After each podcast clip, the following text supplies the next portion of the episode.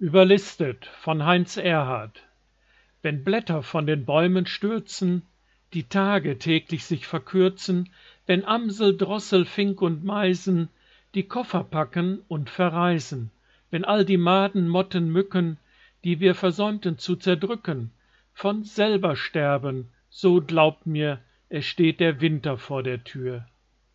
Ich lass ihn stehen, ich spiel ihm einen Possen, ich hab die Tür verriegelt und gut abgeschlossen. Er kann nicht rein, ich hab ihn angeschmiert.